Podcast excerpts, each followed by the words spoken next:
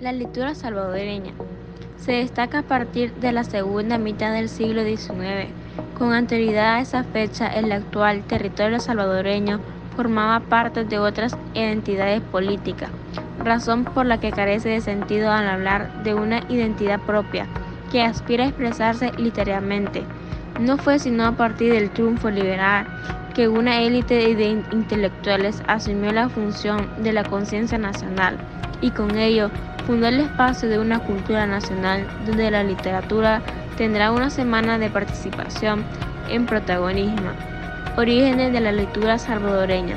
La literatura durante la colonia, en los siglos correspondientes a la colonia, hubo un florecimiento literario considerable en el metrópoli ibérica, reflejo de lo cual también en las posesiones América se verificó una nota cultivo de arte, especialmente la arquitectura, la plástica y la música. Existieron, empeoraron obstáculos importantes para un despunte comparable en la literatura. Entre ellos resaltaba el celo con que la autoridad religiosa controlaba la vida de sus feligreses recién convertidos al cristianismo. El cultivo de la palabra debía estar al servicio de la fe y bajo el cuidadoso escrutinio de sus guardianes. A pesar de ello, tuvo lugar una vida literaria secular de importancia en las cortes vernales de México y Lima.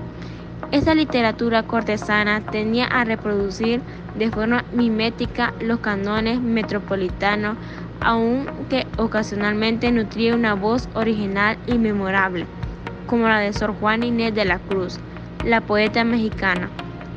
El territorio salvadoreño se encontraba lejos de los centros de cultura.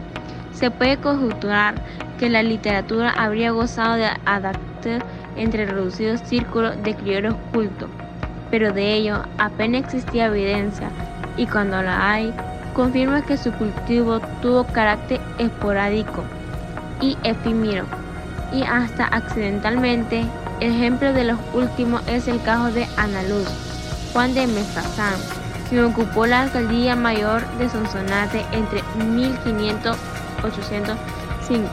y 1500-809, mencionando en el viaje del Parnaso de Miguel de Cervantes. Las investigaciones de Pedro Escalante, Arce y Carlos Belli revelan que en el año de la colonia hubo una considerable actividad teatral, parte central del entretenimiento y popular en la festividad de los asentamientos regular importancia. Durante estas fiestas se representaban piezas de tema religioso o comedia, de propósito educativo, aunque de vez en cuando se representaba las creaciones del origen americano según las versiones indígenas. Mi opinión personal sería que la literatura salvadoreña es la historia que nos representa como salvadoreños, ya que ahí se refleja temas sociales, políticos y personales, de una percepción más acercada de cómo era vivir como un salvadoreño.